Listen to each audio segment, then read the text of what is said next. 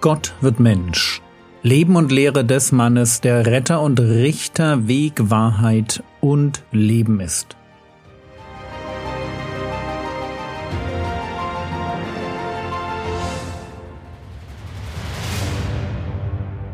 Episode 241 Falsche Propheten Teil 2 Kein schönes, aber eines der ganz wichtigen Themen im geistlichen Leben.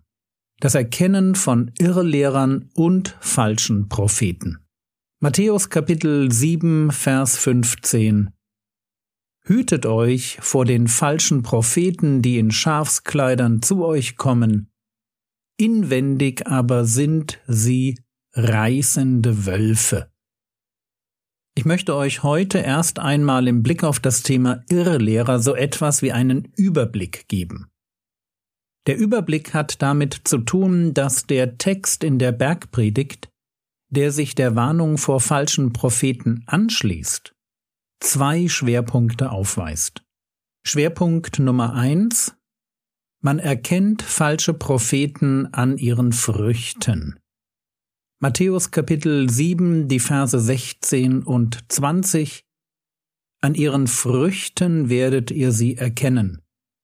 Deshalb an ihren Früchten werdet ihr sie erkennen. Im Umgang mit Irrlehrern und falschen Propheten ist es wichtig, dass wir klug sind und ihr Leben beurteilen. Was kommt in Ihrem Leben und im Leben Ihrer Zuhörer an Früchten heraus? Ihre Lehre ist immer ungesunde Lehre und führt nicht zu einem gesunden geistlichen Wachstum. Schwerpunkt Nummer zwei Erfahrungen statt Gehorsam. Und bevor ich diesen Punkt ausführe, muss ich einen anderen Gedanken voranstellen. Es gibt beim Thema Irrlehre folgendes interessante Phänomen. 2. Timotheus Kapitel 3 Vers 13 Böse Menschen und Betrüger aber werden zu Schlimmerem fortschreiten, indem sie verführen und verführt werden. Die bösen Menschen im Zusammenhang geht es auch hier um Irrlehrer. Die bösen Menschen sind gleichzeitig Verführer und Verführte.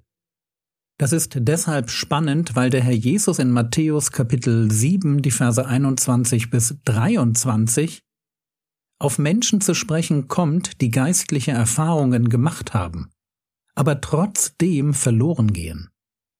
Er beschreibt vermeintlich gläubige Menschen, die vor Gott stehen, ihre Prophetien, Exorzismen und Wunder als Beleg für ihren Glauben anführen, aber dann von Jesus als dem Richter hören, ich habe euch niemals gekannt. Weicht von mir, ihr Übeltäter. Verführte Verführer. Und dieser zweite Schwerpunkt ist deshalb so wichtig, damit wir bei den Früchten im Leben von Irrlehrern und falschen Propheten nicht genau an solche Dinge wie Prophetien, Exorzismen und Wunder denken. Selbst wenn es sie gibt, sind sie weniger wichtig als Gehorsam. Matthäus 7, Vers 21 Nicht jeder, der zu mir sagt, Herr, Herr, wird in das Reich der Himmel hineinkommen, sondern wer den Willen meines Vaters tut, der in den Himmeln ist.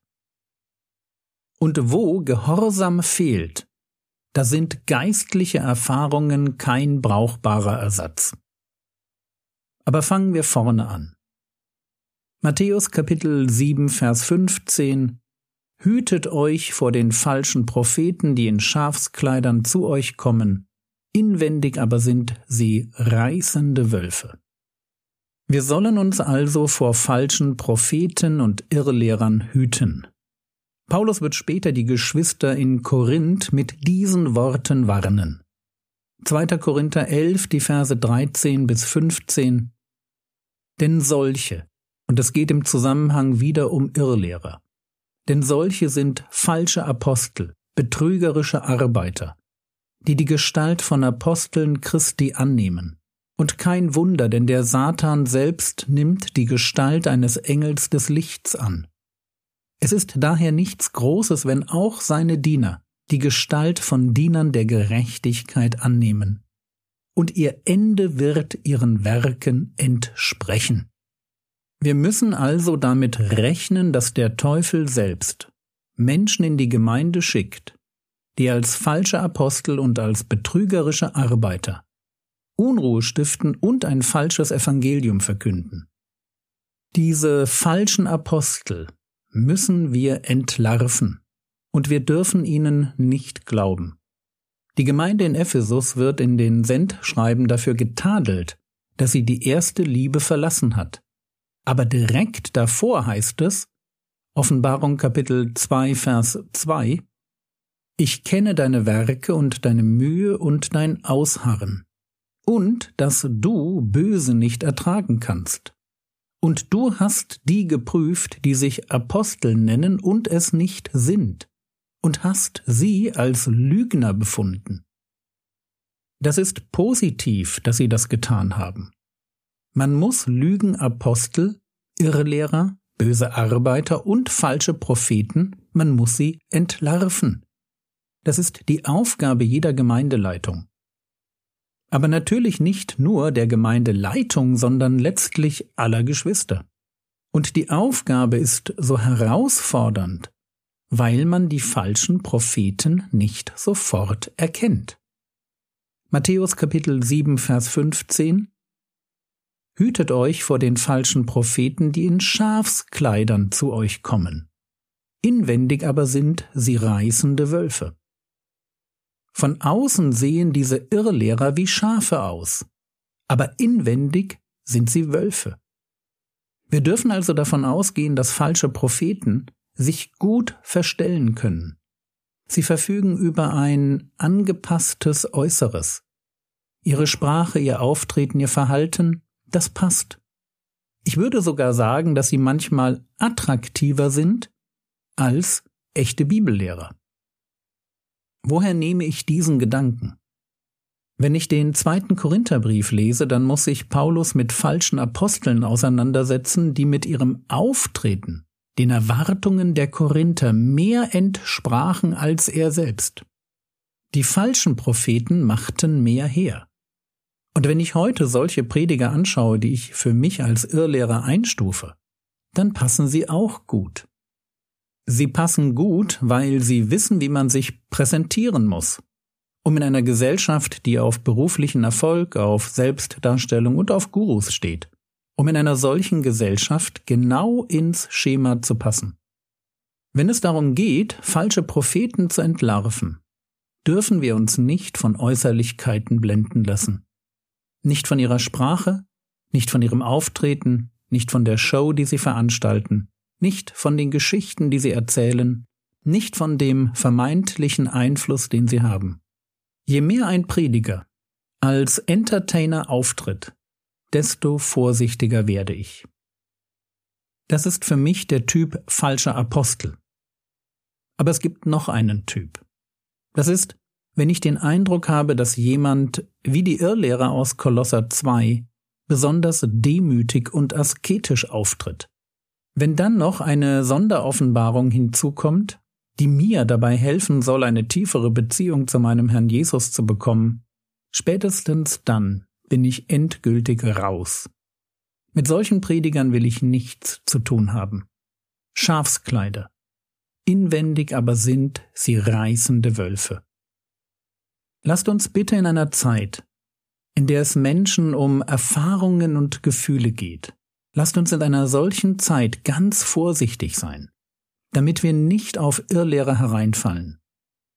Und was uns dabei retten kann, das ist Vorsicht und Unterscheidungsvermögen.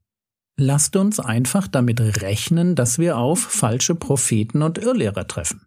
Und lasst uns die Bibel genau lesen, genau lesen und darüber nachsinnen und Überzeugungen gewinnen. Oder mit Paulus, Epheser Kapitel 4, Vers 14. Denn wir sollen nicht mehr Unmündige sein, hin und her geworfen und umhergetrieben von jedem Wind der Lehre, durch die Betrügerei der Menschen, durch ihre Verschlagenheit zu listig ersonnenem Irrtum. Wir sollen in theologischen Fragen keine Unmündigen sein, keine Kinder. Und das ist der Gedanke, der hinter dem steht, was Jesus sagt, wenn er davon spricht, hütet euch vor den falschen Propheten.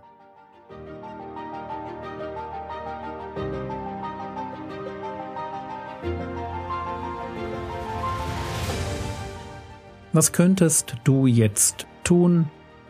Du könntest darüber nachdenken, wie man sinnvoll eine Predigt nacharbeiten müsste, dass sie einem viel Segen bringt. Das war's für heute. Auf dem Why Not YouTube-Kanal kannst du heute das dritte Video anschauen. Link ist im Skript. Der Herr segne dich, erfahre seine Gnade und lebe in seinem Frieden. Amen.